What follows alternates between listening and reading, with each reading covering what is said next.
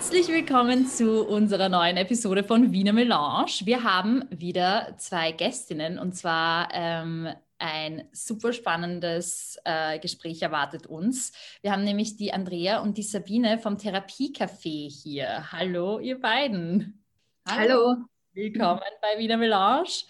Das Therapiecafé als ich zum ersten Mal davon gehört habe, und darüber haben wir in der letzten Nachricht gesprochen, dachte ich, ah cool, das ist so ein, ein Kaffeehaus. Und aber nein, das ist eine, eine Gruppenpraxis, habe ich das richtig verstanden, in der ihr in ungezwungener Atmosphäre, richtig, so, also in einer Kaffeehausatmosphäre quasi, Therapeutinnen und Therapeuten äh, Behandlungen anbieten, richtig? Genau, also im Grunde ja. Also wir sind eine, eine Gruppenpraxis, eine Gemeinschaftspraxis. Mhm. Mittlerweile gibt es auch zwei von uns. Eines in Wien 15, da sind mhm. wir jetzt, die Andrea und ich, und eines in, im 9. Bezirk in Wien.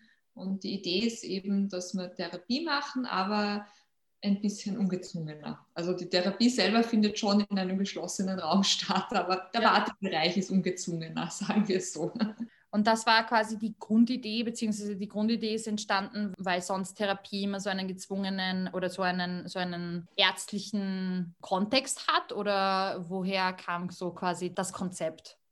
Das Konzept, das haben, es ist jetzt sicher auch schon wieder gut zehn Jahre her, das haben zwei Kolleginnen von uns quasi entwickelt. Das waren die Michaela Auer und die Ingrid Meyer. Die mhm. haben sich in der Ausbildung kennengelernt zur Therapeutin und sind beides leidenschaftliche Kaffeehausgeherinnen, Kaffeetrinkerinnen und Bäckerinnen. Mhm. Und die haben sich halt dann gedacht, es wäre doch schön, wenn sie auch so diese private Leidenschaft mit dem beruflichen verbinden könnten. Und wenn genau das, was du angesprochen hast, wenn das eben dazu führen wird, dass eben dieses therapeutische Abstinenzkonzept, nennen wir das, ein bisschen wegfallen würde. Das heißt, dass man eben sich im Wartebereich wohlfühlt, dass man einen Ort hat, wo man entspannt ankommt einmal und wo man sich wo es einfach gut ist, ja, und nicht so wie beim Arzt, wo man sitzt und nervös oder mhm. aufgeregt ist, sondern wo man einfach mal ein bisschen entspannen kann, bevor man dann zur Therapie quasi geht. Du hast therapeutische Abstinenz gesagt. Was, was das höre ich jetzt zum ersten Mal. Was heißt das genau? Naja, es gibt Therapieschulen, äh, wo es äh, quasi so im Vordergrund steht, dass man als Therapeut nichts von sich hergibt, sage ich jetzt einmal, ja, sondern der Klient kommt und der wird mit seinen Sorgen, seinen Anliegen angehört, aber man gibt von sich quasi nichts preis, sondern ist da sehr, wie sagt man da, Andrea, abgeschottet in sich sozusagen. Man bietet nur ein Glas Wasser an und das hat ihm alles eine sehr, ja, kalten Rahmen. also kalt vielleicht nicht, aber das ist, es gibt Therapierichtungen, wo gesagt wird, das ist nicht erwünscht. Es geht um, den, um die Person, die zu einem kommt, die Hilfe sucht und es geht ja nicht um den Therapeuten und was dem Therapeuten gefällt oder nicht gefällt. Und das soll eben verhindern, dass da zu viel Persönliches vom Therapeuten reinkommt. Ja. Habt ihr in beiden Kontexten schon gearbeitet oder in beiden Umfelden schon gearbeitet? Eines, was so klassisch ist und jetzt hier? Oder wie ist denn euer persönlicher Werdegang? Wie kam es zum Therapiecafé? Nein, ich komme eher so aus der Therapie-Café-Idee, sage ich mal. Vor allem, ich habe selber jetzt keine klassische Therapieausbildung, sondern ich bin klinische Psychologin und Gesundheitspsychologin. Mhm. Habe dann äh, relativ schnell angefangen, im Kinderbereich zu arbeiten, in unterschiedlichen Kontexten, aber im Anstellungsverhältnis, wo das mit dieser therapeutischen Abstinenz ohnehin nicht funktioniert, weil mit Kindern muss man ganz anders arbeiten. Ja. ja. Und bin darüber dann eben über die Arbeit mit den Kindern weitergegangen mit Ausbildungen, habe mich äh, qualifiziert in dem Bereich, bin mittlerweile Kinder-, Jugend- und Familienpsychologin. Und da ich in meinem beruflichen Umfeld auch immer wieder mit äh, schwer traumatisierten äh, Menschen zu tun hatte, habe ich mich dann auch da noch weitergebildet und bin mittlerweile auch Traumapsychologin. Und genau, und habe eigentlich bis vor kurzem auch immer im Anstellungsverhältnis gearbeitet, in unterschiedlichen Settings, wie ich bereits gesagt habe, sowohl mit Kindern, aber auch mit Jugendlichen und Erwachsenen. und habe aber dann vor sechs Jahren schon nebenbei angefangen, im Therapiecafé zu arbeiten, weil damals gerade eine Therapeutin aufgehört hat und ich eine Mitbegründerin, die dann eben da auch ganz aktiv beteiligt war, die Kerstin, mit der gut befreundet bin und die hat mich gefragt, ob ich denn nicht auch ein paar Stunden nehmen möchte. Und das habe ich dann gemacht und habe dann eben einmal mit einem Nachmittag angefangen, dann waren es schon zwei Nachmittage und jetzt seit Jänner bin ich nur noch selbstständig da tätig. Also jetzt habe ich sozusagen mein Anstellungsverhältnis an den Nagel gehängt und bin jetzt Vollzeit Psychologin im Therapiecafé seit Jänner diesen Jahres, genau. Noch ganz kurz, weil du vorher die Unterscheidung gemacht hast zwischen klinische Psychologin und Gesundheitspsychologin und eben nicht, nicht Psychotherapeutin, genau. Weil ich glaube, das ist auch, das sind auch zwei Begriffe, die vielleicht viele Menschen durcheinander bringen. Könntest, könntet ihr uns kurz den Unterschied erklären? Ja, der Unterschied ist eigentlich die Ausbildung. Ja? Also als klinische Psychologin macht man zuerst ein Psychologiestudium mhm. der Universität und dann macht man eine postgraduelle Ausbildung zur klinischen Psychologin und zur Gesundheitspsychologin. Genau. Das ist, äh, ich weiß gar nicht, mit, bei mir war es ein Jahr mit äh, relativ viel äh, Praxisstunden, die man da auch absolvieren muss, Begleitung, Supervision und so weiter. Ja. Äh, mittlerweile ist es ein bisschen anders geregelt, aber so circa. Ja. Als Psychotherapeutin kann man prinzipiell auch äh, aus einem anderen Beruf einsteigen. Das ist gegliedert, dass man zuerst ein äh, Propedeutikum machen muss. Das ist eine Grundausbildung, die, ich sage mal, am Psychologiestudium eh auch sehr ähnlich ist. Also da lernt man viele Basics und kann sich dann, wenn man das absolviert hat, in eine, für eine Fachrichtung entscheiden, weil es gibt ja sehr viele unterschiedliche Therapierichtungen, also die systemische Familientherapie, Verhaltenstherapie, Therapie, Gesprächstherapie, nur einige zu nennen. Da muss man sich dann quasi entscheiden und geht dann eben, macht das Fach, die Fachausbildung dann in einer Therapieschule sozusagen fertig und mhm. darf dann als Psychotherapeutin arbeiten. Äh, was wir beide dürfen, also sowohl die Psychotherapeutinnen als auch die klinischen Psychologinnen, sind krankheitswertige Störungen, so nennt man das, behandeln. Das heißt, wir dürfen äh, mit Menschen arbeiten, die wirklich zum Beispiel Depressionen oder Angststörungen diagnostiziert haben. Genau. Mhm, mhm, mhm. behandeln vor allem. Ja. Wir dürfen mit ihnen arbeiten und diese behandeln. Genau. Spannend. Ja, weil das sind, das sind, glaube ich, auch so Therapeutin und Psychologin äh, habe ich so oft oder Therapeute, Therapeut und Psychologe habe ich so oft als quasi Synonyme voneinander verwendet gehört oder ich glaube, mhm. das ist relativ oft ein, ein, wird quasi gleichgestellt, aber es ist interessant zu wissen, was der Unterschied ist. Und Andrea, wie war das bei dir? Also bei mir ist es ganz interessant. Ich habe eine, eine ähnliche Verbindung, nämlich wie die Sabine, nämlich die Kerstin Klambauer. Mhm. Und bei der war ich in Supervision. Und ich habe jetzt sozusagen als Supervisandin das Therapiecafé 15 äh, kennengelernt und habe mir das deswegen ausgesucht. Ich habe damals auf der Homepage irgendwie geschaut, das hat mich so angesprochen, weil das, das war irgendwie so nett hergerichtet. Ne? Im Unterschied zu anderen therapeutischen Settings, die ich so mhm. kennengelernt habe, ja, im Zuge meiner Ausbildung. Und wo man eben zum Beispiel um ein Glas Wasser bitten hat müssen. Ja, Gab es dort plötzlich Kaffee und sogar Kuchen. Ja, das ist ganz was Besonderes gewesen für mich als Kuchenliebhaberin. Und äh, ich habe mich dann wirklich sehr, sehr gefreut und irgendwie auch so ein bisschen verliebt in dieses Therapiecafé und in das Konzept und an die tolle Idee und dieses heimelige Gefühl, das man auch dort hat. Mhm. Auch in dem Therapieraum 2, in dem ich arbeite, da ist so eine, ich sage dazu Oma-Lampe drinnen. Man kennt solche Lampen nur von der Oma, ja, ich auch. Auch meine Oma hatte so eine, eine Oma-Lampe und bei der habe ich auch immer Kaffee und Kuchen gekriegt. So, und, und das schafft schon mal so eine angenehme, heimelige Atmosphäre. Das erinnert einen auch wieder zurück an so alte Kindheitserinnerungen. Okay, da habe ich noch nicht Kaffee getrunken, halt einen Kakao. Aber das schafft einfach auch Nähe zur, zur Therapeutin und zum Therapeuten. Und da habe ich mich sehr, sehr daheim auch irgendwie gefühlt. Und dadurch, durch diese Nähe, kann auch eine andere Gesprächsbasis entstehen. Ja. Und man, man kommt auch leichter ins Gespräch. Also Kerstin hat sich dann, weiß ich gar nicht, entschuldigt für den Kaffee, der, der ihr nicht so gut gelungen ist oder der Kuchen war ein bisschen verwortagelt. Die hört jetzt zu, gell? Jetzt bitte alles rausschneiden. Nein, lasst es drinnen.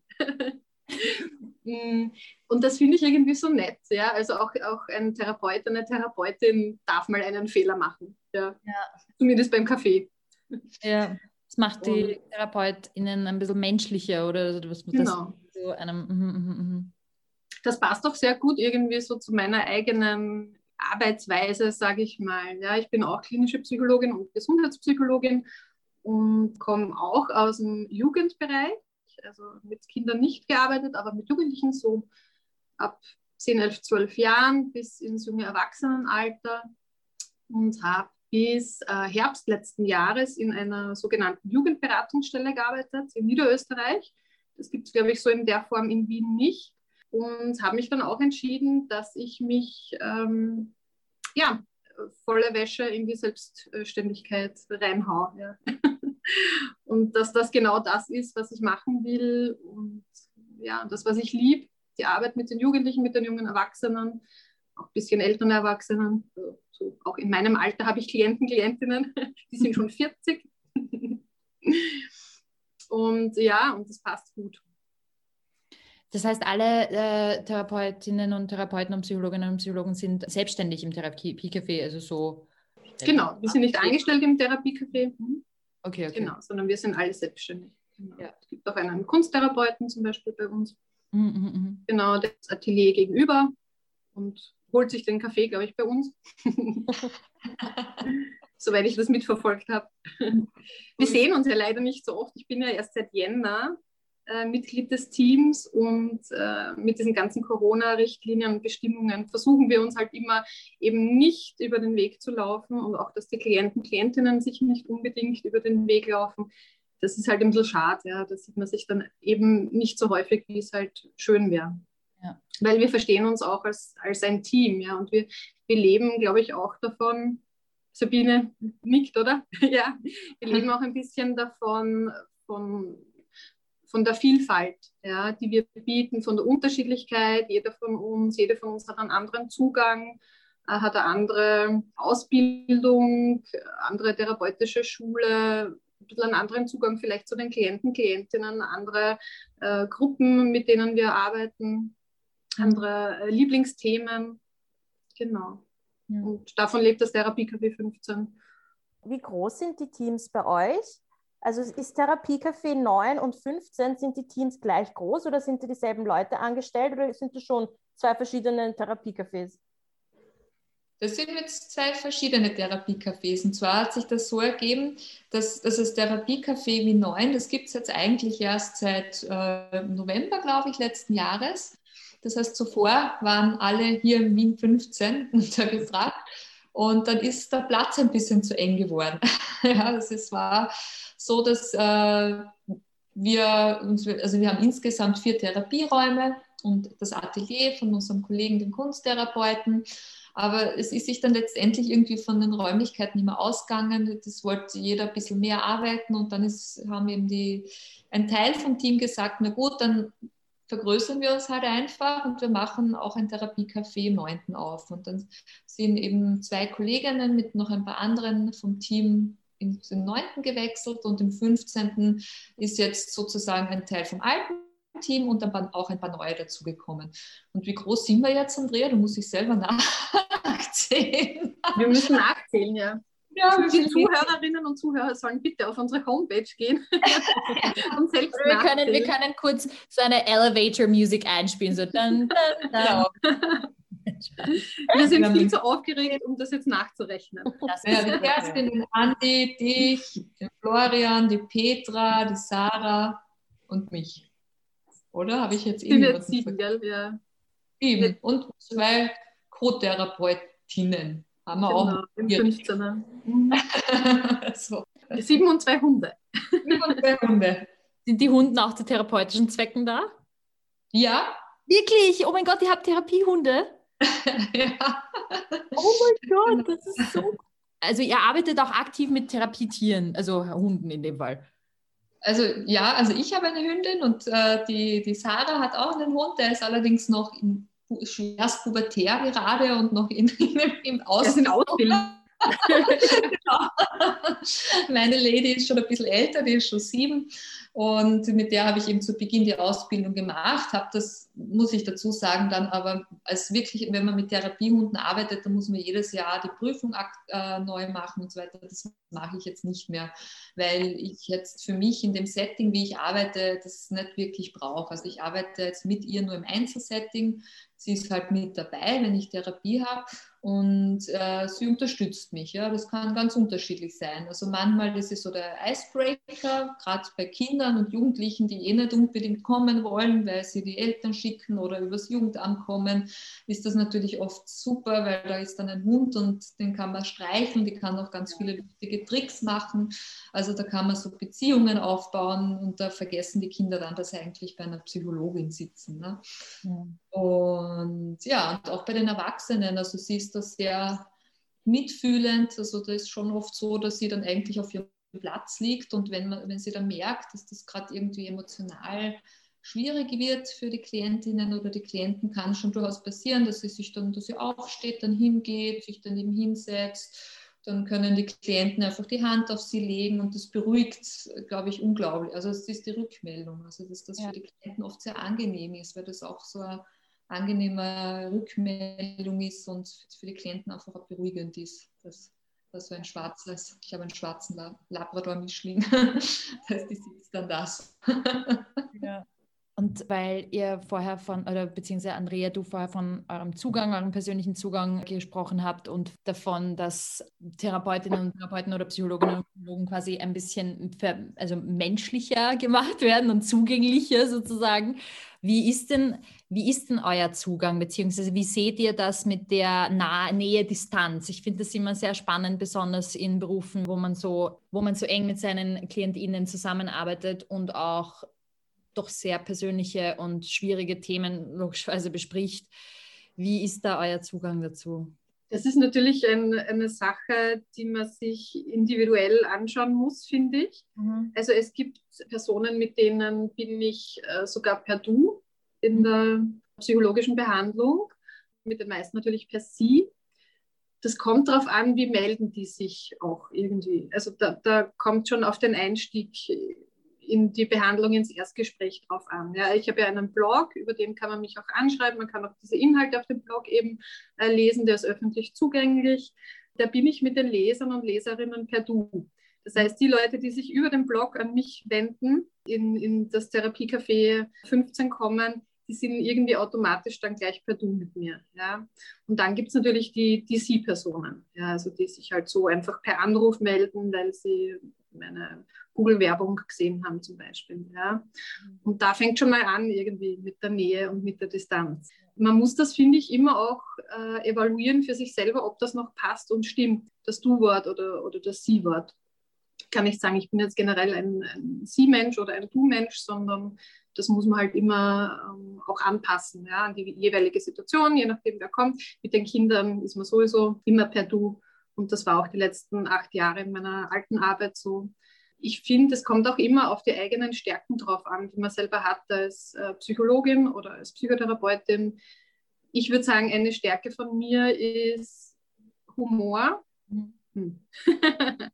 Genau. Also ich kann auch über mich selber lachen und ich finde, ich bringe auch so ein paar so humorvolle Inhalte rein in die psychologische Behandlung mhm. und, und du gern Schmäh führen. Ja, das kommt äh, daher, dass ich halt sehr viel mit jungen Erwachsenen gearbeitet habe und mit Jugendlichen gearbeitet habe. Ja. Das heißt, da wird auch ein bisschen eine Nähe geschaffen durch diesen Zugang, diesen humorvollen, sage ich jetzt mal. Ja. Äh, das passt aber nicht für alle Klienten und Klientinnen. Ja, die mögen es vielleicht nicht gern so humorvoll. Die äh, würde ich dann weiterverweisen oder die melden sich ja, glaube ich, sowieso schon mal an den anderen aus dem Team. Ja. Die Sabine lacht jetzt, genau. Und so hat halt jeder und jede von uns seine und ihre Stärken und, und ihren und seinen eigenen Zugang, glaube ich, ja, auch zu diesem Nähe-Distanz-Thema ähm, einfach mit den Klienten und Klientinnen. Hm. Wie ist das bei dir, Sabine, mit den, weil du fokussierst dich ja auf Kinder und Jugendliche besonders. Ich meine, du auch eigentlich, Andrea, aber du arbeitest dann auch noch mit Eltern, mit äh, Erwachsenen. Ja. ja. genau. Also bei mir vielleicht noch zu, zur Aufklärung, über den Blog melden sich halt eher äh, Erwachsene, junge Erwachsene meistens Und sonst arbeite ich mit Kindern ab zehn Jahren. Ja, so steht das auch auf der Unterseite von unserer Homepage, einfach weil das so ein bisschen meine Gruppe ist, mit denen ich eigentlich jetzt mein halbes Leben in unterschiedlichen Settings gearbeitet habe. Und äh, alle, die jünger sind, die werde ich auf jeden Fall weiter verweisen, weil das einfach nicht mein, mein Zielpublikum auch ist. Und genau, ich finde, es, es passt gut, äh, wie wir einfach miteinander auch arbeiten. Und jeder hat halt eben seine Schwerpunkte, genau. Aber ich arbeite eben auch mit Erwachsenen. Genau. Genau, also ich aber auch. Also ich arbeite nicht nur mit Kindern und Jugendlichen, ich arbeite schon auch mit Erwachsenen. Ja, wie ist das mit mir, mit der Nähe und der Distanz? Also ich versuche jetzt, mit den Kindern ist es oft schwierig, da Distanz zu halten, aber es ist natürlich schon auch so, dass ich halt die Psychologin bin. Die sieht man einmal in der Woche für eine Stunde. Also es ist natürlich eine gewisse, generell, also es ist schon ein bisschen vorgegeben, man sieht einander ja nicht so oft. Ja. Es ist bei mir so, dass ich als Traumapsychologin schon auch viele äh, Klientinnen und Klienten habe, die schwere Schicksalsschläge gehabt haben oder schlimme Erfahrungen gemacht haben, also sowohl die Kinder als die Jugendlichen als auch die Erwachsenen.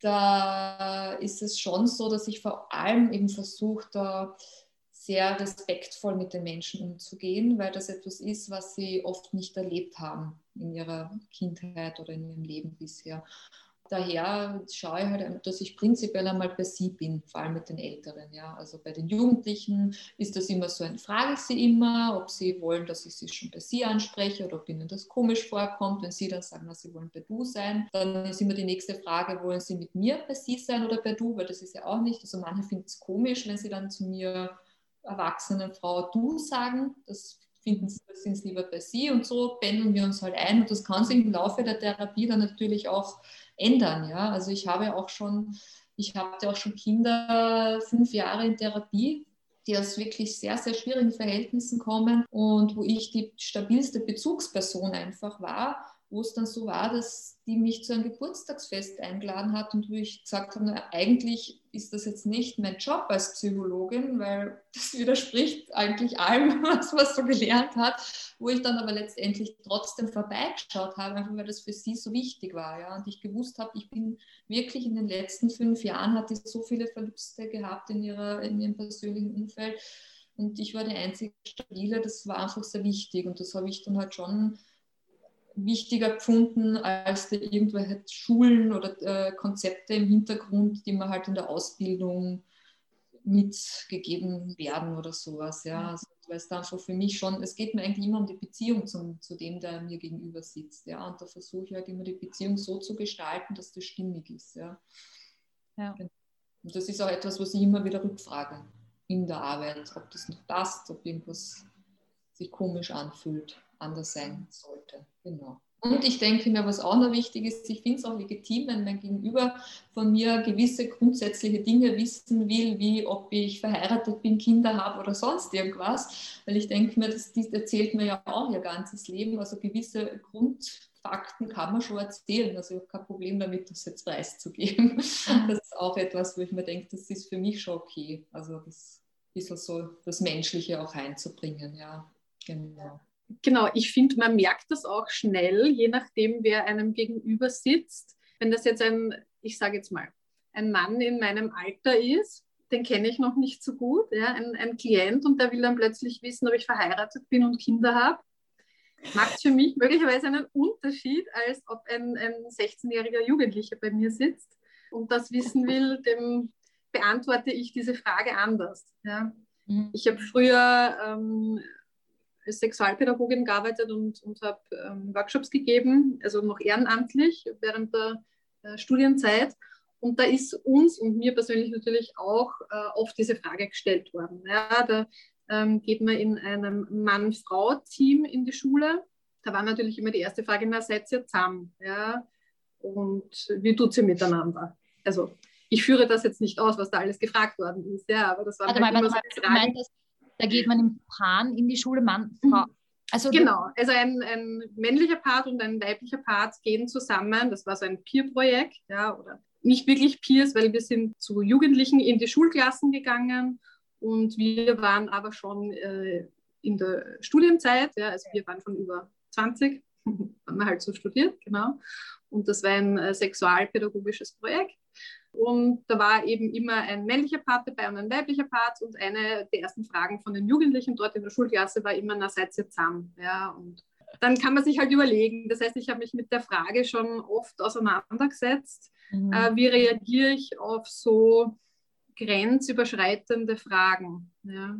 Von, von meinen Klienten oder damals halt von den Schülern und Schülerinnen in der Klasse. Wenn man das selber für sich schon öfters reflektiert hat, hat man schon einen anderen Zugang dazu und weiß man schon ungefähr, hat man so ein Skript im Kopf, wie man antworten will und wann es passt und wann es nicht passt, persönliche Informationen einfach herzugeben. Ja.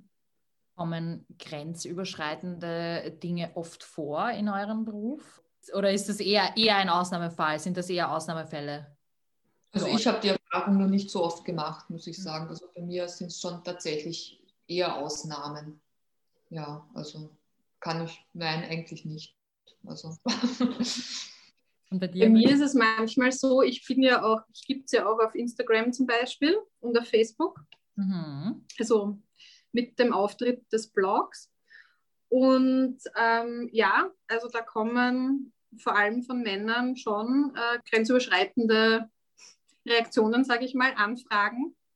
Also das, das passiert schon häufiger. Da muss man dann halt wissen, wie man damit umgeht und wie man tut.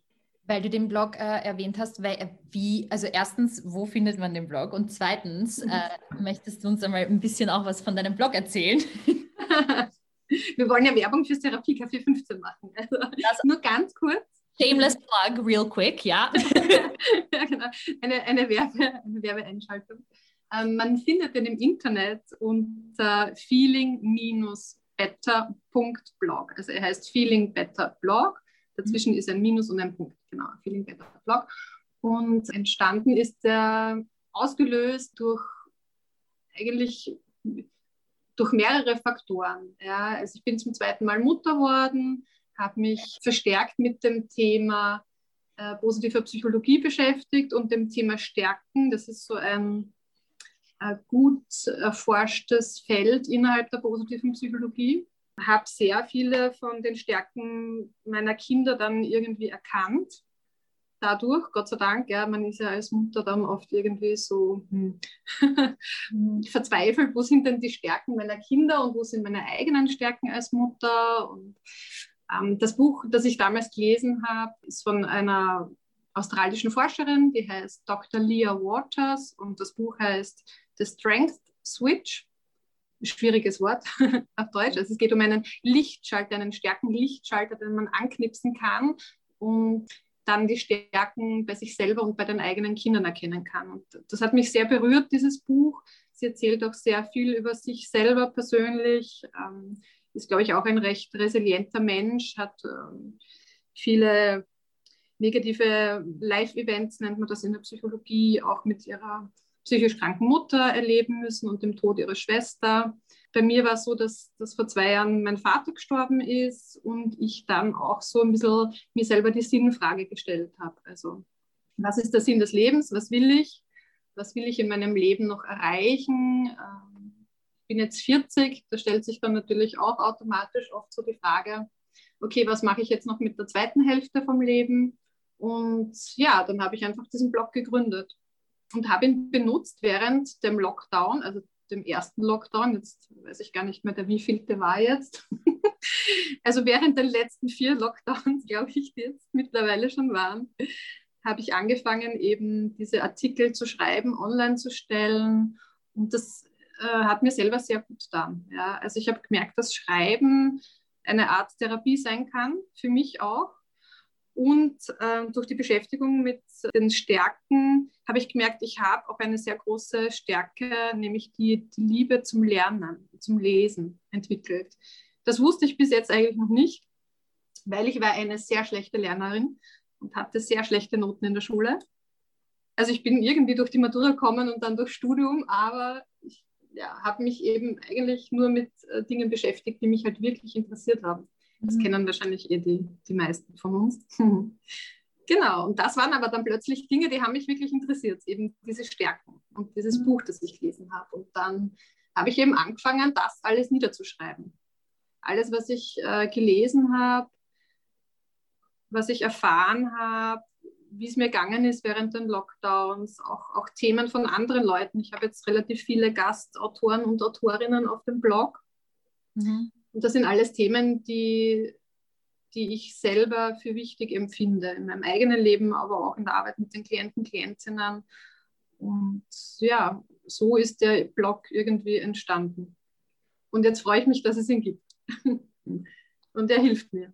Ja, das kann ich gut nachvollziehen, das drüber schreiben. Auf jeden Fall eine Art von Verarbeitung und äh, auch das Teilen dieser, dieser Inhalte irgendwie mit anderen Menschen, die, die vielleicht ähnlich empfinden oder, oder ähnliche Erfahrungen gemacht haben. Oder auch gar nicht, die einen ganz anderen Zugang haben und das dann mit einem, mit einem teilen. Sehr cool. Habt ihr eigentlich im Studium oder jetzt aufgrund eurer Arbeitserfahrung so Mechanismen oder Tools entwickelt, wie ihr gewisse Geschichten, die euch so anvertraut werden, nicht so nah an euch ranlässt? Ja, das muss man. Also das ist, ja. das, das muss man, weil sonst kann man nicht lange diesen Job machen. Also man bekommt viele Geschichten erzählt. Es ist auch immer wieder, ich habe gerade vorher jetzt zu meiner Kollegin gesagt, es gibt immer wieder Dinge, obwohl ich schon so oft schlimme Sachen gehört habe, wo ich immer wieder fassungslos bin und wo es wo ich es manchmal einfach so unglaublich finde, was Menschen alles ertragen müssen in ihrem Leben da braucht man gute Mechanismen, um abschalten zu können, beziehungsweise das äh, von sich weghalten zu können. Ja. Ich meine, das eine ist schon, dass wir, also was immer auf der fachlichen Seite sehr hilfreich ist, ist, wenn man in Supervision geht. Das heißt, wenn man selber zu jemandem geht, wo man das einmal bespricht, was, was das mit einem auch macht und warum manche Sachen einem näher gehen als andere Sachen, weil das hat ja oft auch mit eigenen, also mit einem selber und der eigenen Geschichte zu tun. Da immer wieder sehr achtsam auch zu sein und zu schauen, dass man das gut bearbeitet. Dann haben wir im Therapiecafé, nachdem wir ja als Gruppe sehr gut miteinander agieren, haben wir einmal im Monat auch eine Intervisionsgruppe, wo wir uns treffen und äh, uns auch austauschen sozusagen. Das ist natürlich auch alles im Rahmen der Verschwiegenheitspflicht, aber auch da gibt es Platz, wo wir manchmal Klientinnen besprechen, wo man selber vielleicht auch gerade mal nicht mehr weiter weiß oder sagt, man ist gerade überfordert oder man weiß nicht, wie man dem oder derjenigen helfen soll oder wie man da weiter tut. Das ist das eine. Und dann gibt es halt die persönlichen Geschichten. Das ist für mich, gibt es da zwei Sachen. Das eine ist, ich habe meine Hündin. Also ich bin sehr gerne draußen unterwegs. Also ich, wenn ich schwierige Fälle in, in der Arbeit habe, dann ist ein Ventil für mich immer mit dem Hund raus im Wald und dort auch wirklich Stunden verbringen, wenn es irgendwie möglich ist. Natürlich zeitlich nicht immer möglich, aber dort zu sein, also in der Natur zu sein, sich zu bewegen. Und ein anderes, äh, für mich ein anderes Ventil ist zu klettern. Okay. Weil das etwas ist, wo man beim Klettern ist man kann man sich nur aufs Klettern fokussieren, sonst funktioniert das Klettern nicht. Und das ist auch etwas Wunderbares, um den Kopf wirklich frei zu bekommen. Also da haben dann andere Gedanken für den Moment keinen Platz und das ist für mich auch eine gute Möglichkeit, abzuschalten, den Kopf frei zu bekommen. Und bei dir, Andrea? Also bei mir ist es definitiv das Lesen und das Schreiben. Ich bin so ein bisschen ein, ein Nerd, was das betrifft.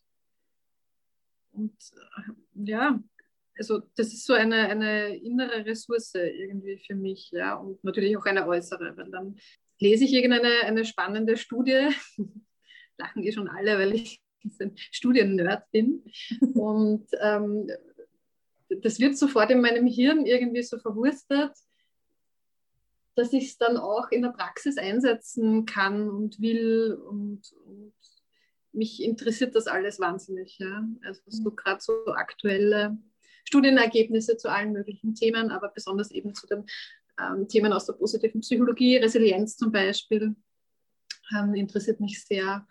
Und das ist auf jeden Fall eine, eine große Ressource für mich. Und dann natürlich auch, ähm, ich habe auch einen Hund, der ist zwar schon 16,5 jetzt mittlerweile, mit dem kann ich auch noch rausgehen. Vielleicht jetzt nicht so die großen Runden wie den Sabine mit ihrem Hund.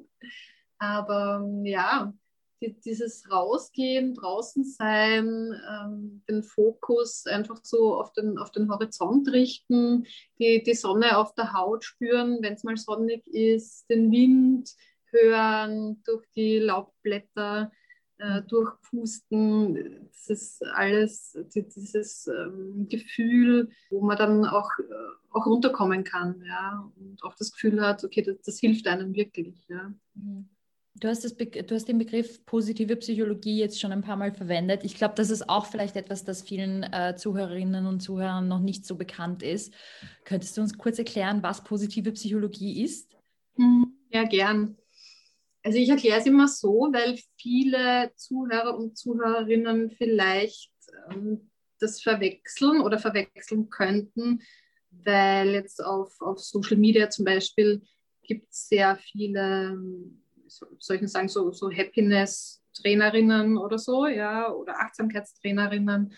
Und das ist auch positive Psychologie. Also positive Psychologie beschäftigt sich auch mit Glück, also mit Happiness ja, und auch mit Achtsamkeit. Das sind wichtige Themen. Ähm, aber eben nicht mit dem positiven Denken an sich. Ja. Also positive Psychologie ist die Wissenschaft dahinter, die erforscht bestimmte Themen ja, und beschäftigt sich mit dem, was unser Leben lebenswert macht. Also hier mache ich ein Gänsefüßchen, das seht nur ihr, aber dass die Hörerinnen und Hörer wissen, mhm. lebenswert unter Gänsefüßchen. Und das äh, wird auch erforscht, was uns glücklich macht. Ja, auch wieder Gänsefüßchen. Mhm. Weil das, was uns glücklich macht und das, was das Leben lebenswert macht, das ist ja für jeden und für jede von uns etwas anderes. Ja? Und ähm, das ist so der Fokus. Deswegen positive Psychologie. Ja, der Fokus auf dieses Positive. Und ähm, bei mir und auf meinem Blog ist der Schwerpunkt auch unter anderem auf den negativen Gefühlen, also den vermeintlich negativen Gefühlen, ja, also auf Angst, Wut, ja, ja. weil ich finde, dass das auch dazugehört zum Leben. Es gibt diesen, diesen schönen Spruch, Beyond Happiness, Becoming Whole, also ich nehme mich mit meiner ganzen Bandbreite an Gefühlen an und es geht mir nicht nur darum, glücklich zu sein oder glücklich zu werden und dem Glück irgendwie hinterher zu jagen, weil das funktioniert meistens nicht, ja, weil dann ähm, akzeptiere ich mich nicht so eben mit dieser ganzen Bandbreite an Gefühlen, die ich nun mal in mir trage und die ja gut sind, ja auch aus einem evolutionspsychologischen, äh, aus einer Entstehungsgeschichte heraus eben entstanden sind. Angst schützt uns vor Gefahren. Ich erkenne schneller eine Gefahrenquelle. Äh, Wut kann uns mobilisieren, etwas zu verändern zum Beispiel. Ja. Und äh, so sollten wir uns annehmen, finde ich. Und das ist so mein Zugang. Deswegen äh, beschäftigt sich der Blog mit positiver Psychologie 2.0. Ja, ja. So die zweite Welle der positiven Psychologie. Genau. Und das ist mir halt wichtig, dass die Leute einfach ähm, wissen, es, es gibt auch gute negative Gefühle sozusagen. Ja, das ist immer eine Bewertung, ob etwas gut oder schlecht ist. Der Blog dreht sich eben auch um diese vermeintlich negativen Gefühle. Hm. Ich finde das so schön und wichtig, dass du es sagst, weil ähm, ich merke gerade auch auf Social Media gibt es so viele, wie du sagst, so viele von diesen Positivity, Body Positivity, Mindfulness, whatever äh, Seiten oder InfluencerInnen, wo wirklich, also der Fokus pur auf dem Positiven ist und in meiner, in meiner Lebenserfahrung so bis jetzt eben auch gesehen, es, es geht uns nicht immer gut und das ist auch gut so und es wird uns auch nicht immer die ganze Zeit gut gehen und das aber die, im Negativen das zu finden, was uns voranbringt, finde ich so wichtig oder das, was uns irgendwie, wie du gesagt hast, mobilisiert oder einen Anstoß gibt, das es ist auch irgendwo ein negatives Gefühl, ein Indikator dafür, dass irgendetwas gerade nicht stimmt. Mhm. Also es ist, es ist nichts Schlechtes und ich finde das so, so wichtig auch, dass man sagt, es ist okay, sich hin und wieder nicht gut zu fühlen und das ist natürlich und ja. Genau. Also man, man kann das dann relativ schnell in der Arbeit mit, mit Jugendlichen erkennen, natürlich auch mit Erwachsenen, aber da hat man dann so Jugendliche vor sich sitzen und man versucht irgendwie denen, ich sage jetzt mal, was Positives einzureden. Ja, schau mal, wie gut du das hast. Oder ja. der Papa oder die Mama sitzt dann dabei und sagt, na, du hast ja eh alles und was, was tust du denn so komisch? Ja? ja. Und man sieht den Jugendlichen daneben sitzen, so in sich zusammenfallen. Mhm. Der hat vielleicht schon eine beginnende Depression und für den fühlt sich einfach alles scheiße an. Ja? Und da geht es darum, das Gefühl anzuerkennen, also erstmal wahrzunehmen, ja, äh, dann anzuerkennen und sein zu lassen. Ja. Und das ist ganz wichtig, ja. Weil wir vorhin von Social Media gesprochen haben, ich habe das Gefühl, dass auf der anderen Seite auch so ein bisschen ein Anstieg von, die, von dieser Destigmatisierung von ähm, Therapie gerade voll im Aufkommen ist auf Social Media. Habt ihr das Gefühl, dass, also ist das quasi nur so ein Social Media Ding oder ist das, fällt euch das in der Arbeit, also im Berufsleben auch auf, dass mehr Leute jetzt Anspruch nehmen, also therapeutische Angebote in Anspruch nehmen oder eher nicht? Ich meine, was schon auffällt, ist, dass bei, bei den jüngeren Menschen Therapie nicht mehr stigmatisiert ist. Also das ist schon etwas, was, was mir auffällt, ja, dass äh, gerade also bei, sage ich mal jetzt bei den 20-Jährigen, 20- bis 30-Jährigen, dass da also die Menschen zu uns kommen und wirklich auch offen damit umgehen. Also das lässt sich schon beobachten. Dann darüber hinaus äh, wird es schwieriger. Also wir haben, also vielleicht sind wir auch das sprechen wir auch die falsche Zielgruppe an, das kann auch sein, aber es finden nicht selten wirklich ältere Menschen den Weg ins Therapiecafé. Also vereinzelt schon immer wieder, aber es ist auch gerade jetzt zu Corona-Zeiten, wo das alles angefangen hat, hat, waren durchaus immer wieder auch Anfragen von älteren Personen dabei, die auch natürlich mit vielen Ängsten damit konfrontiert waren. Aber das zu Therapie in Anspruch zu nehmen, ist für sie dann doch oft ein bisschen eine größere Hürde, habe ich so den Eindruck, ja. Bei den Jüngeren ist es nicht mehr so. Ja, und was, was man schon und was schon auch ist, was mich oder was ich immer wieder beobachten kann, dass es schon auch ein bisschen was mit einer Bildungsfrage, sage ich mal, zu tun hat oder aus, äh, wo man herkommt. Ja. Also es gibt es jetzt schon unter Jugendlichen, die jetzt eher die coolen Checker sind, ist oft auch nicht so, dass man zugibt, dass man in Therapie geht. also da ist, da ist dann oft der Weg eher eben über so eine Jugendberatungsstelle oder sowas, dass sie dann nicht wirklich zu uns kommen oder eben, was wir halt viel, äh, wir viel zusammenarbeiten sind, ist die Kinder- und Jugendhilfe wo dann die Kinder-Jugendhilfe die Kinder und Jugendlichen zu uns schickt und sagt, es wäre einfach gut, dass da jemand auch ist, der, der unterstützend wirkt. Genau. Das ist meine Beobachtung. Weiß nicht, Andrea, ob du noch was Ja, also ich bin ja, bin ja ein bisschen auf Social Media unterwegs, allerdings nur auf Facebook und Instagram und Facebook nutzen ja die Jugendlichen gar nicht mehr. Das ist ja total uncool. Also das ist ja dann eh so eher unsere Zielgruppe. Aber also das, was ich auf, auf Instagram mitkriege, ja, also man bewegt sich aber natürlich auch wieder nur in seiner eigenen Blase. Ja? Also als ich noch äh, letztes Jahr in, in der Jugendberatungsstelle gearbeitet habe, da gab es ja auch einen, oder gibt noch, noch immer natürlich einen Instagram-Auftritt äh, von dieser Beratungsstelle.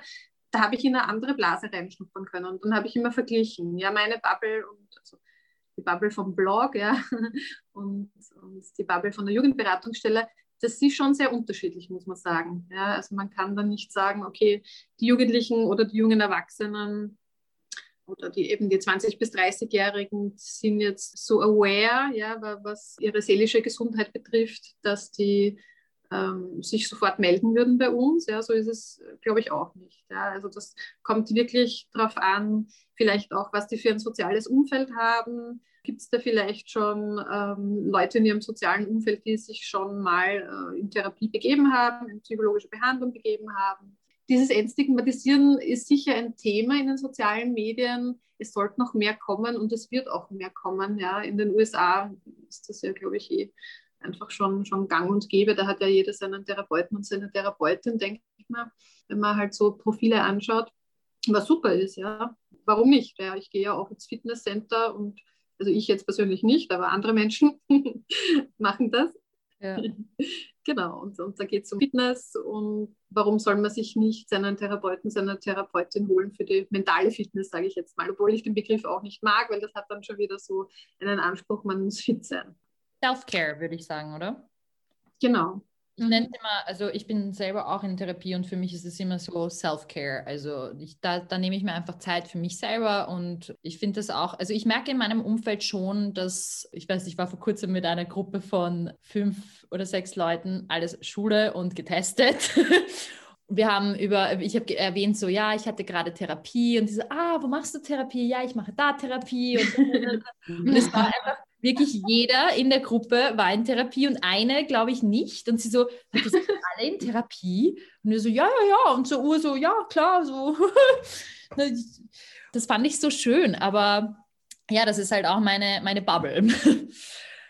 Meint ihr, ist das Entstigmatisieren auf Social Media so der richtige Ansatz oder was, was ist aus eurer Erfahrung nach das, die wirkungsvollste Form der Entstigmatisierung oder das hilfreichste bei der Entstigmatisierung? Also ja, ich finde find eigentlich schon, dass das eine gute Möglichkeit ist, weil zumindest bei den Jugendlichen und jungen Erwachsenen ist es so, die konsumieren ja keine traditionellen Medien mehr. Ja, also ich kenne jetzt keinen Jugendlichen und keine Jugendliche, die ZIP schaut ja, oder ich weiß nicht, überhaupt den Fernseher einschaltet, sondern ähm, die schauen halt YouTube und äh, die schauen, was gibt es auf Instagram und was gibt es auf TikTok und so weiter und so fort. Ja.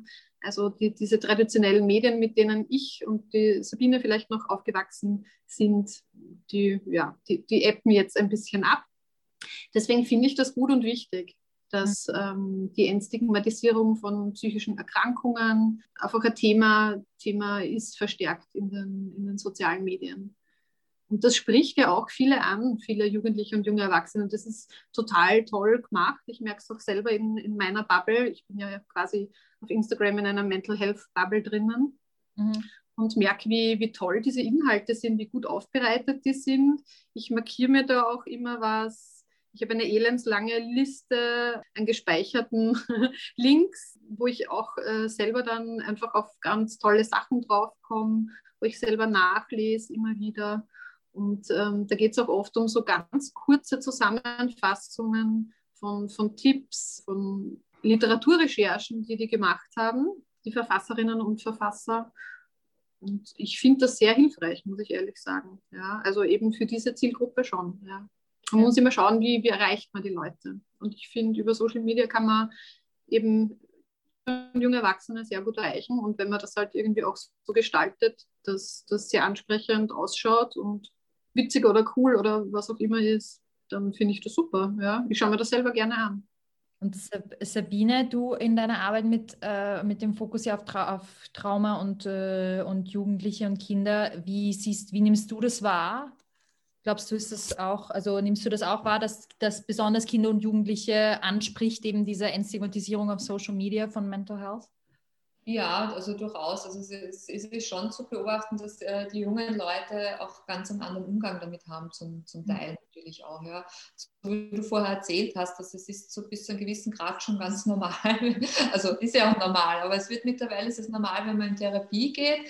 Früher, wo ich jung war, war eher nicht so, sage ich mal. Ja. Also als ich ein Teenager war, waren kaum Leute in Therapie und wenn, dann hat man das nicht unbedingt offen erzählt. Ja. Das hat schon immer noch ein bisschen so den, die ist ja verrückt oder sowas. Ja. Und das ist es heute nicht mehr so. Ja. Also das muss man schon sagen. Und das ist natürlich, hilft da das äh, Social Media, das Internet das hilft schon sehr. Ja? Und das, man merkt auch, dass ja auch durchaus professionelle Vereine, die früher nur telefonische Beratung gemacht haben, jetzt ja voll auch da eingestiegen sind und auch Chatberatungen machen, anonyme Beratungen via Mail und so weiter anbieten. Also das ist ja wirklich etwas, was auch viel also zunimmt und was auch gut ist. Ja? Das die Menschen, die vielleicht nur ein bisschen Hemmungen haben, sich da in Beratung oder in Therapie zu begeben, auch einmal über diesen Weg zumindest einmal einen ersten Kontakt aufnehmen können, ja. Und ich finde auch ganz wichtig, zum Beispiel bei unserem eigenen ähm, Instagram-Profil vom Therapiecafé 15, da wir ja eben viel mit Jugendlichen arbeiten und jungen Erwachsenen, die, die sehen dann mal, wie es ausschaut. Ja, also das hätte mich sehr angesprochen, oder hat mich ja auch damals als Supervisantin sehr angesprochen, dass ich die Fotos gesehen habe auf der Homepage. Wie schaut es denn da aus? Weil ich mag nirgends hingehen, wo es, sage ich mal, schier ist. Ja? und ich mag mich dort wohlfühlen. Und das will ich aber schon vorher wissen, weil ich habe ja den Aufwand und ich muss mich ja auch trauen und mich überwinden, dort anzurufen, dann dorthin zu gehen dann, dann gefällt mir vielleicht nicht. Ja? Also, und das finde ich auch wichtig. Es ist so ein bisschen ein, ein Aushängeschild für uns auch, unser Instagram-Profil, ja. Mhm. Und, und auch unsere beiden äh, Facebook-Profile vom, vom Therapiecafé 9 und vom Therapiecafé 15 sind auch, finde ich, sehr ansprechend und erlauben den, den Leuten auch so ein bisschen einen Einblick zu kriegen. Ja, wir schauen so eine therapeutische Praxis von innen aus. Wer, wer sind denn die Therapeuten, Therapeutinnen dort? Das, das schafft auch Nähe, finde ich. Ich wollte euch vorhin noch eine Frage stellen. Ähm, mir ist jetzt aber gerade ein Gedankenblitz oder ein, ein Gedanke aufgekommen, eben zu dieser Entstigmatisierung und zu diesem Social Media Hype. Ich weiß nicht, ob das vielleicht eben nur so ein eine Bubble-Wahrnehmung von, von meiner Seite aus ist oder ob ihr da auch, also eigentlich alle drei Erfahrungen damit habt. Aber ich habe oft das Gefühl, dass auf Social Media es auf der einen Seite eben diese Entstigmatisierung gibt von Self-Care und Take Care of your mental health und psychische Gesundheit ist auch Gesundheit, aber auch auf der anderen Seite so ein bisschen ein kollektiver Druck von, also zum Beispiel Esther, das, was du vorhin erzählt hast, mit du bist in einer Gruppe von Leuten und oder du bist mit fünf Leuten unterwegs, drei Leute sagen, sie gehen in Therapie und die vierte Person geht vielleicht auch, aber sie möchte es einfach nicht kundtun, nicht weil sie sich geniert oder so, sondern einfach, weil das so was Privates ist und ich weiß nicht, gibt es da, also habt ihr auch solche Erfahrungen schon gemacht oder gibt es da, weil ich finde, es gibt da eigentlich kein richtig oder falsch, wie ich mit meinem eigenen Bezug zur Therapie umgehe. Und ich finde das auch, nur weil ich es jetzt nicht offen kundtue, heißt ja nicht, dass ich, dass ich mich dafür schäme oder so, sondern es ist einfach was Privates. Aber das finde ich super, dass du das erwähnst, weil das ist ja auch ein Teil der Selbstfürsorge dann wieder. Ja? Also du, du siehst, wo, also du, du nimmst wahr, wo ist meine Grenze, da ist meine Grenze erreicht, das ist mein, mein privater Bereich, den mag ich nicht teilen mit den anderen, auch wenn ich gut mit denen befreundet bin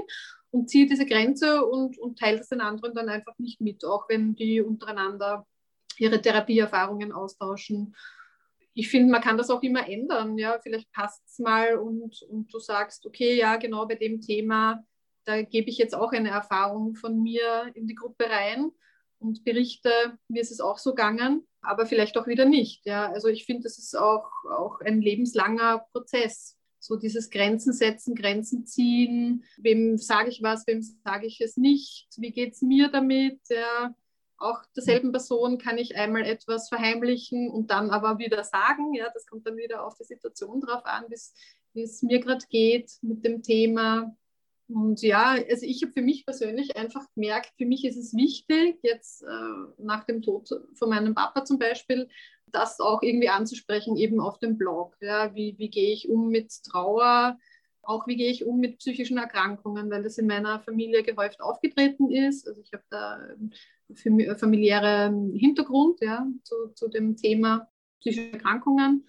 Und das will ich eigentlich auch, ich will das eigentlich auch sagen. Ja. Ich will auch sagen dürfen, ja, in meiner Familie gab es eine bipolare Störung, in meiner Familie gab es dies und das. Äh, ich mag mich nicht dafür irgendwie schämen müssen, weil das ist mir persönlich halt einfach auch ein wichtiges Thema, ja, dieses Entstigmatisieren von psychischen Erkrankungen. Ich finde aber nicht, dass das jeder machen muss. Ja, das ist auch ganz wichtig eben, ja, dass ich sehe, okay, wo ist meine persönliche Grenze? Ich habe die jetzt sozusagen erweitert, aber ich bin schon 40 ja, und, und für mich ist es okay und ich denke mir, was soll mir in meinem Leben noch passieren? Wer soll kommen und sagen, na hey, aber du, in deiner Familie, da ist aber ganz schön rundgegangen oder so, ja. Ja, ja das war vielleicht so und, und es ist okay und ich bin da mit dem Reinen und jetzt ist der Zeitpunkt gekommen, wo ich das auch in einen Blog äh, reinschreiben kann, wo ich das auch verarbeiten kann. Ja. Ist ja für jeden persönlich äh, was anderes. Ja. Genau, das wollte ich wollte nur noch ergänzen, Andrea. Genau, das geht ja nicht, nicht nur darum, darüber zu reden, ob man selber in, in, Therapie ist oder nicht, sondern es geht ja da genau auch darum, diese Erkrankungsbilder selber zu entstigmatisieren. Ja, es ist ja nach wie vor in unserer Gesellschaft zwar okay, wenn man einen Herzinfarkt gehabt hat oder ich weiß nicht, ja, aber wenn jemand Depressionen in der eigenen Familie hat, wird das verschwiegen. Ja, und obwohl das eigentlich, wir wissen das ja, wenn wir Statistiken lesen, ja fast genauso häufig vorkommt. Ja, dass im Laufe, du wirst das wissen, Andrea, weil du kennst dich besser in Studien aus, aber jeder, ich glaube, jeder Dritte oder so im Laufe seines Lebens irgendwann einmal an einer depressiven Episode oder Erkrankung leidet. Also eine extrem genau. Und also jeder vierte habe ich gelesen. Und die Zahlen sind von 2014, aber es könnte sein, dass es mittlerweile jeder dritte ja, vielleicht ist. Ich aber 2014 war es noch, noch jeder Ja, vierte. mittlerweile haben wir Corona. Also. Genau, also jetzt wird es eben, ja. also jeder, jeder zweite 18- bis 24-Jährige zeigt depressive Symptome. Das heißt, es ist noch keine nachgewiesene depressive Erkrankung. Ja. die man so diagnostizieren könnte, aber jeder zweite zeigt depressive Symptome im Alter. Also der befragt worden ist im Alter zwischen 18 und 24 und das sollte uns halt schon zu denken geben. Ja? Also auch mhm. äh, zum Thema Entstigmatisierung ist das eben sehr wichtig und, und das ist auch so ein bisschen der, der Sinn, finde ich, äh, nach draußen zu gehen und zu sagen und zu zeigen, ja, schaut mal, das ist ein wichtiges Thema, schaut euch das an, ja, und es ist auch ein Thema für die Politik. Genau, weil das ist, betrifft ja nicht nur die, die jungen Leute, sondern auch vor allem sehr viele ältere Menschen, die eben gerade nicht diesen Zugang zu den Social Medias haben oder sich da irgendwie austauschen können und wo gerade jetzt in dem letzten Jahr sehr wenig darauf hingeschaut wird, wie es eigentlich auch älteren Menschen geht ja. in dieser Zeit. Ja, und, das, und die, die auch an depressiven Episoden und Verstimmungen und Ängsten natürlich leiden und auch Hilfe benötigen würden. Also da gibt es meiner Meinung nach schon sehr viel noch zu tun. Ja? Also das ist nach wie vor unterrepräsentiert in der Gesellschaft und in der Politik und auch in den Arztpraxen, wenn man so will. Ja? Also auch da kommt das nach wie vor. Es ist nicht normal, dass die, die praktische Ärztin oder praktische Arzt sagt, na, es wäre gut, wenn sie zu einem Therapeuten gehen würden, sondern der wird lieber ein Medikament oder was verschrieben oft. Ne? Oder es kleingeredet, ja. Ist natürlich nicht bei allen so. Nein, nicht, aber es, ja. ist, es, ist nicht, ja. Also man schickt die Leute, glaube ich, eher, wenn man jetzt eine Studie machen wird, wie viel Physiotherapieverordnungen man macht und wie viel genau. Psychotherapieverordnungen, genau. wird sicher die Physiotherapie gewinnen. Also, natürlich gibt es aufgeklärte Ärztinnen, man muss ja dann auch sagen, dann gibt es ja auch wieder ist immer auch die Frage, wer kann sich das leisten, eine Therapie, genau. das ist auch durchaus ein Thema. Es gibt es ja nicht nur auf Krankenschein oder gibt es auf Krankenschein, aber nur in, auf sehr begrenzter Zahl. Ja. Gibt es lange Wartelisten? Also das sind natürlich alles Themen, die man da mitbedenken muss. Ja. Genau. Weil wir jetzt auch gerade das Corona-Thema angesprochen haben. Wie hat sich eure Arbeit verändert seit dem Ausbruch dieser Pandemie? ja, wir, wir haben, also für mich hat sich verändert, einmal dahingehend, dass ich vorher nur im Face-to-Face-Setting gearbeitet habe und dann durch Corona auch auf Online-Beratung umgestellt habe, eine Zeit lang, beziehungsweise jetzt mittlerweile das zusätzlich anbiete. Also das hat sich schon mal grundsätzlich für mich oder grundlegend verändert, dass ich mich mit Medien- und Beratungsformen auseinandergesetzt habe, wo vorher einfach der Bedarf nicht da war für mich oder ich gar nicht auf die Idee gekommen wäre. Das ist einmal das eine. Und das andere ist, dass es schon die Arbeit auch schwieriger ist mittlerweile, muss ich ganz offen sagen, auch für mich, weil ja auch ich unter Corona leide. Und ich merke, also das jetzt mittlerweile nach einem Jahr Corona, es zehrt extrem. Ja? Und das nicht nur bei den Klientinnen, die da sind, sondern natürlich auch bei mir als Therapeutin, weil ich ja auch betroffen bin. Ja? Also das merke ich schon einmal. Also da das, das ist sicher etwas in all den Jahren, die ich jetzt mit 15, 16 Jahren erfahre, Berufserfahrung, wo ich sagen muss, also es ist wirklich momentan doppelt anstrengend. Also auch, dass man dann wirklich gut auf sich schauen muss, dass man sich wirklich gut Zeit für sich selber nehmen muss. Und das ist auch anstrengend manchmal. Ja, das ist das etwas, was mit mir passiert und ja, was die Menschen betrifft, natürlich sehr viel mit Ängsten, Verzweiflung nicht konfrontiert und das sehr, sehr viel depressiven äh, Symptomatik, also sehr viel depressive Symptomatik, auch bei den Jungen, bei den Kindern schon. Also derweil einfach wirklich der Alltag fehlt. Ja. Der, die Sport, die, der Sportverein, das Rausgehen bei den jungen Leuten, die Beer Group. Ja. Also das ist einfach wirklich, wirklich schwierig für sie. Ja. Das ist keine artgerechte Haltung, sage ich mal, für Jugendliche in Quarantäne ja. mit den Eltern. so. Oder halt in Quarantäne sind sie ja nicht, aber halt in, wenn Jugendliche mit ihren Eltern zu Hause sind, die auch noch Homeoffice haben, wo man dann den ganzen Tag da ist, dann muss man vielleicht das Zimmer noch mit Geschwistern teilen. Also da kann man ja nur depressiv genau. nachher Also das ist auch wirklich schwierig. Es ist sehr anstrengend, ja, für alle. Und da dann mit ihnen zu arbeiten und zu versuchen, da Wege rauszufinden, ist manchmal wirklich schon schwierig, ja, sagen wir so, weil einfach die Rahmenbedingungen so bescheiden sind. Ja. Also da weiß man nicht so wirklich, wo man hinarbeiten soll. Also deswegen, ich bin so froh, dass die Schulen wieder offen sind. Zumindest, mhm. dass es ein bisschen bisschen rauskommen, wieder die Kinder und die Jugendlichen. Ja. Genau, dass es einfach wieder diesen Rahmen gibt und diesen Alltag und, und auch diese Alltagsstruktur, auch wenn sie vielleicht nur zweimal in der Woche in der Schule sind, ja, in den höheren Klassen. Aber also ich finde die, die eine Gruppe, die es gerade sehr stark erwischt, sind eben die, die Schüler und Schülerinnen eben, also Jugendliche und ab einem gewissen Alter merkt man auch, die wollen sich abnabeln das kennt man ja von sich selber. Ja, da war das irgendwie sehr wichtig, dass man jeden Tag draußen unterwegs war, sich mit Freunden, Freundinnen getroffen hat. Das ist jetzt momentan so, dass viele Jugendliche, oder zumindest war es halt im Lockdown so, ja, werden halt schief angeschaut, wenn sie sich halt zu zweit oder zu dritt irgendwo treffen draußen. Rumgammeln, hat man so gesagt früher, aber ähm, das wird halt nicht so gern gesehen, eh klar, vollkommen logisch. Aber die müssen halt einfach raus. Ja. Die, man weiß nicht, wie, wie die Verhältnisse daheim sind, ähm, was die für Wohnverhältnisse haben, was die für Beziehungen haben zu den Eltern oder zu den Geschwistern. Das sind halt alles so Sachen, Genau, die Esther nickt schon. Ja. Ich habe äh, gerade heute diese, nämlich diese eine Seite aus Generation Haram wieder gelesen, wo das erläutert wird. Und da dachte ich mir so, oh mein Gott, weil ich war nämlich auch immer so, ah, warum sind diese, die, ja, warum muss man sich jetzt mit, mit fünf Leuten auf der Straße treffen? Da, da, da. Und dann denkst du dir, ja, äh, wow, eigentlich eine Perspektive, die man nicht beachtet hat. Entschuldigung, ja. Ja, genau. Und die zweite Gruppe, finde ich, die ist auch noch stark erwischt. Das merke ich einfach gerade auch so in der Online-Beratung, in den Anfragen. Das sind halt Studierende. Und äh, ich weiß nicht, können Sie vielleicht selber aus dem, aus dem Nähkästchen plaudern? Du hast ja Präsenzveranstaltungen, hast gesagt, Esther. Aber ich weiß ja. nicht, wie es bei dir ist, Beverly. Also da habe ich, hab ich wirklich Sorge manchmal, ja, weil die halt jetzt seit fast einem Jahr oder so äh, ihre, ihre Zoom-Lehrveranstaltungen haben oder halt über einen anderen Anbieter.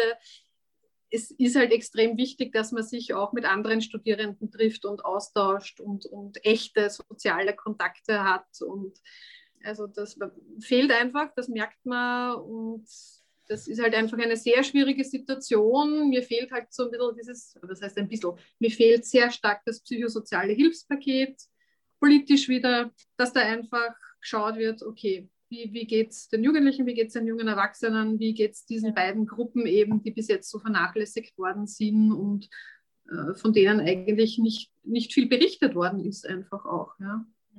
Die sind so ein bisschen untergegangen. Ja, stimme ich dir vollkommen zu. Ich frage mich, ob sich jetzt verstärkt eben wegen der Pandemie so die therapeutischen Angebote so im Allgemeinen oder statistisch ähm, verändert haben, ausgeweitet haben vielleicht sogar.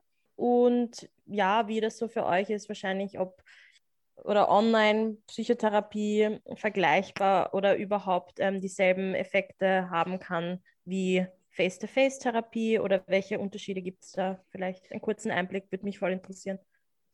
Also da gibt es gerade aktuelle Studienergebnisse dazu, dass das sehr gut wirkt. Ja? Also Online-Therapie, Online-Psychotherapie. Oder ich nehme jetzt auch stark an Online-psychologische Behandlung, weil in Österreich heißt es halt psychologische Behandlung, in Deutschland heißt es ja äh, psychologische Therapie. Und ähm, dass das schon vergleichbar ist mit einem Face-to-Face-Gespräch, mit einer Face-to-Face-Behandlung. Ja? Und am besten äh, wirkt ähm, die verzahnte Therapie. Also das bedeutet ein Face-to-Face-Kontakt und dazwischen ein Online-Kontakt und dann wieder ein Face-to-Face-Kontakt. Was ja logisch ist, weil dann hat man halt trotzdem diese Nähe und diese Beziehung zu dem Therapeuten und zur Therapeutin und dazwischen fühlt man sich aber trotzdem begleitet durch die Psychologin, den Psychologen, Therapeuten, Therapeutin, weil man hat ja trotzdem den, den Kontakt über das Handy, über das Tablet und so weiter. Ja. Man kann dem oder derjenigen dann auch mal schnell schreiben, der oder die schreibt zurück, ja, je nachdem, in was für einer Form man miteinander halt in Verbindung äh, tritt. Man kann äh, vielleicht mal einen Abendtermin oder so ausmachen oder ein Krisengespräch am Telefon oder so ausmachen. Ja. Und ich glaube, das wird sich schon stark verändern. Hat sich ja auch, ja. Also die Frage war ja auch, ob, ob es sich mhm. während der Corona-Zeit verändert hat. Ja, es hat sich insofern verändert, dass äh, die Thera Therapeutinnen und Psychologinnen Online-Beratung anbieten durften, obwohl sie nicht dafür qualifiziert waren oder sind. Ja, das ist auch immer noch so. Ja, es ist an und für sich braucht man ja, um Online-Beratung durchführen zu können, eine, eine Ausbildung oder eine Weiterbildung zumindest und dann bekommt man halt die, dann hat man quasi die offizielle Erlaubnis, dass das auch äh, legitim ist. Jetzt war aber der, durch diese, natürlich durch die, durch die Lockdown und äh, den Zuhausebleiben und so weiter natürlich trotzdem der Bedarf so hoch, dass die Leute therapeutisch begleitet werden, dass äh, das äh, Gesundheitsministerium, glaube ich, von dem ist das Ausgang gesagt hat, es ist für alle Berufsgruppen, die eben therapeutische und psychologische Beratung anbieten, eben auch die Möglichkeit, da jetzt Online-Beratungen zu machen. Das ist auch immer noch intakt, also dieses Gesetz, das ist nach wie vor möglich. Ja. Genau, das ist immer möglich, den Leuten, die nicht rausgehen wollen, nicht rausgehen können, die vielleicht auch in Quarantäne sind, aber trotzdem fällt die Decke am Kopf, die können eben, so wie der Andrea sagt, dann eben auch in der Zeit, wo sie nicht raus können, äh, in Kontakt treten mit den Psychologinnen oder Therapeuten. Ja. Und ich kenne auch viele Kolleginnen, die das mit dem, das momentan auch so handhaben, ja, dass die sagen, äh, ja, prinzipiell ist Face-to-Face -face schon möglich mit den ganzen Sicherheitsvorkehrungen, aber es ist auch diese Online-Beratung möglich zwischendurch. Und, äh, also ich mache das persönlich auch so, ja, dass mhm. ich dass zwar mittlerweile viele Leute wieder lieber persönlich kommen, weil sie sagen, dann haben, kommen wir wenigstens einmal raus. Ein Event, ja. also, weil es ist ja nach wie vor bei vielen nicht so selbstverständlich. Es sitzen ja nach wie vor sehr viele zu Hause im Homeoffice oder die Studenten haben eben nur den Fernunterricht und so weiter. Ja. Da sind sie dann recht froh, wenn sie zumindest ab und zu rauskommen. Und wenn es aber nicht möglich ist, weil es gerade eben wieder mal Lockdown ist oder ich hatte auch schon einige Leute, die halt dann in Quarantäne sein mussten, ja. Und auch da haben wir das dann halt genutzt über Video. Spannend. Ich habe eine Frage habe ich noch, die ich äh, stellen möchte, eigentlich eh schon seit einer Weile. Und zwar, weil wir über Entstigmatisierung geredet haben und über, über äh, das Reden über die Dinge. Wie ist, ähm, und besonders auch in dieser Zeit, wo ich mir denke, dass der Bedarf darauf, dafür vielleicht steigt, wie ist eure Einstellung zu Psychopharmakern? Die Frage stelle ich deshalb, weil das nämlich ein so polarisiertes Thema ist in meinem Umfeld. Es gibt Leute, die sind sehr offen dafür. Dann gibt es Leute, die es komplett verdonnern und sagen, absolut nicht. Und ich fände es einfach mal spannend, zwei Perspektiven zu hören. Also ich kann, also ich, ich habe jetzt prinzipiell bin ich jetzt nicht so negativ Psychopharmaka gegenüber eingestellt, weil es durchaus Krankheitsverläufe gibt, wo es sehr sinnvoll ist, Psychopharmaka zu nehmen. Ja? Also mhm. um, um, überhaupt einmal, ich, also es, es, gibt ja wirklich schwere Depressionen, es gibt äh, Menschen, die wirklich unter massiven Ängsten leiden, unter massiven Schlafstörungen leiden, die gar nicht mehr sozusagen ähm, richtig lebensfähig sind, ohne dass da jetzt einmal sozusagen das alles wieder eingestellt wird. Und da können Psychopharmaka schon sehr hilfreich sein, ja? dass da einfach mal der Schlafrhythmus wieder passt, die Ängste ein bisschen runtergefahren werden, vielleicht die ganzen negativen Gedanken sich nicht mehr so aufdrängen, um dann in Folge überhaupt mal in der Lage zu sein, zum Beispiel eine Therapie aufzusuchen. Das ja. wäre vielen vorher gar nicht möglich, ja, also wenn das wirklich schwere Krankheitsverläufe sind. Also insofern habe ich durchaus positive Erfahrungen mit, äh, mit, Psycho, also mit Menschen, die Psychopharmaka nehmen, wo das immer zeitlang einfach wichtig ist zur Unterstützung. Natürlich die das Psychopharmaka bekämpfen ja nur die Symptome. Ja? Den, ja. den, Ursprung für die Symptome können die Psychopharmaka natürlich nicht bekämpfen. Also da muss man halt dann irgendwie schauen, dass man das bearbeitet. Ja? Und es gibt natürlich überhaupt Krankheiten oder es gibt ja psychische Erkrankungen, wo es halt einfach notwendig ist, dass man diese nimmt. Ja? Also wo man einfach, wo es einfach so ist, dass man da vielleicht sogar äh, lebenlang Tabletten nehmen muss, weil man ansonsten schwere Schübe hat. Ja? Mhm. Das ist halt so. Ja? Wichtig ist für mich immer nur, dass das für den Klienten dann auch passt, dass es einen guten Psychiater, gute Psychiaterin im Hintergrund geht, wo man wirklich in einem guten Austausch ist, wo auch die Klienten und Klientinnen hingehen können und sagen, diese und jene Nebenwirkungen habe ich. Also es ist auch nicht ganz einfach, da das richtige Medikament immer zu finden. Also es ist oft auch ein bisschen ein Herumprobieren, sage ich mal, bis man zu dem richtigen Medikament kommt. Aber wenn man es gefunden hat, ist das so durchaus etwas, was sehr unterstützend sein kann. Ja. Hm so sehe ich das. Und ich habe, genau, wie gesagt, sehe das auch, so, ich ja. habe in meinen Angestellten viel auch mit Jugendlichen gearbeitet, die wirklich komplexe Traumatisierungen hatten. Und auch da war es schon so, dass wir das eben immer wieder auch begleitet haben, dass die wirklich auch Medikamente bekommen, damit sie sich einmal körperlich stabilisieren, sage ich mal. Ja. ja. ja. Mir hat es genau, also man muss sich da nur einfach mal reinversetzen, wie, wie sich das anfühlt, nicht schlafen zu können, nächtelang, ja, wie, wie fertig man dann einfach ist. Ich glaube, dann bettelt jeder von uns darum, dass er halt was, ein schlafförderndes Medikament bekommt, ja. Und, und da geht es viel eben um diese Stabilisierungsphase, das mal irgendwie hinzukriegen, dass ich so weit stabil mich fühle, dass ich einen Anruf bei einer klinischen Psychologin tätigen kann oder bei einer Psychotherapeutin tätigen kann. Das erfordert ja wahnsinnig viel Mut, Überwindung, ähm, ja, das sind alles Faktoren, die können schon durch Psychopharmaka auch äh, gehoben werden. Das hat jetzt nicht nur, nicht nur negative Auswirkungen, ein Psychopharmakum zu nehmen und an, angefangen mit, mit psychotischen Schüben, ja, die man zum Beispiel ja. behandeln kann und so weiter und so fort. Alles, was die, was die Sabine jetzt eben aufgezählt hat. Ja. Aber ich finde, wir, wir sind ja wir sind ja hier als klinische Psychologinnen, nicht als Pharmakologinnen. Ja. Ja. Das heißt, das ist auch nicht unser Spezialgebiet. Das Spezialgebiet ist dieses der, der Psychiaterinnen und Psychiater. Mhm. Und da soll es auch bleiben. Ja. Und wir sehen uns gleichwertige Professionistinnen und Professionisten und äh, möchten gerne zusammenarbeiten. Ich finde halt diese Sticheleien ähm, zwischen den einzelnen Professionen vielleicht jetzt nicht so ideal. Ja, also man, man soll schon den Behandler, den jeweiligen und die Behandlerin das machen lassen, was er oder sie am gescheitesten findet, auch für den Patienten und für die Patientin. Und dann wäre es halt nett, wenn eine Überweisung kommen würde zu uns, zur klinischen, äh, klinisch-psychologischen Behandlung und zur Psychotherapie, weil man weiß ja auch, dass ähm, aus diesen Wirkungsstudien, aus den Effektstudien, dass das die beste Kombination eben ist. Therapie plus ähm, Psychopharmaka. Ja. Mir hat das mal jemand erklärt, dass das quasi der, der Rahmen hergestellt wird, wenn du, wenn du ein Medikament nimmst, dass da der Rahmen bereitgestellt wird, damit du in dem arbeiten kannst, an dem, was, was eben weshalb du das Medikament nehmen mu musst oder so. Das fand ich eigentlich sehr, ja, das hat meine, meine, meinen Viewpoint darauf ein bisschen verändert. Aber mhm. wow. Ich sehe gerade, es sind fast zwei Stunden verstrichen. Ja, das, genau. ist, das ist, so schnell vergangen. Ja. Wer soll sich das anhören?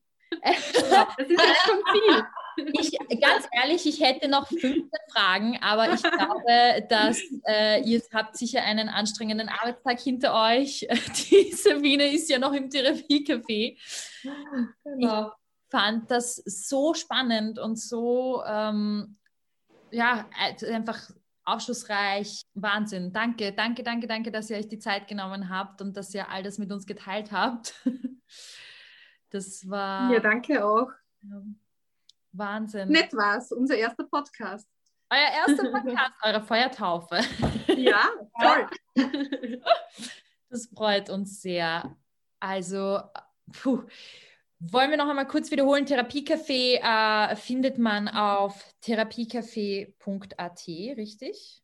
Ja, genau. Dann kommt man zum Neuner.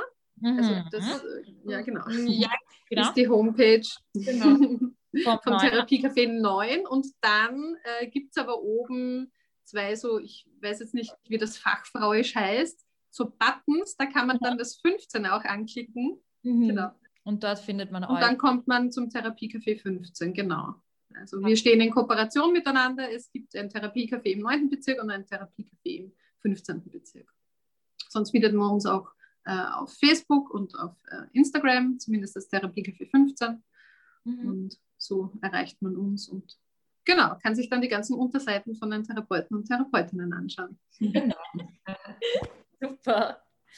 Vielen, vielen Dank euch, Andrea, Sabine. Wahnsinn. Dankeschön. Gerne.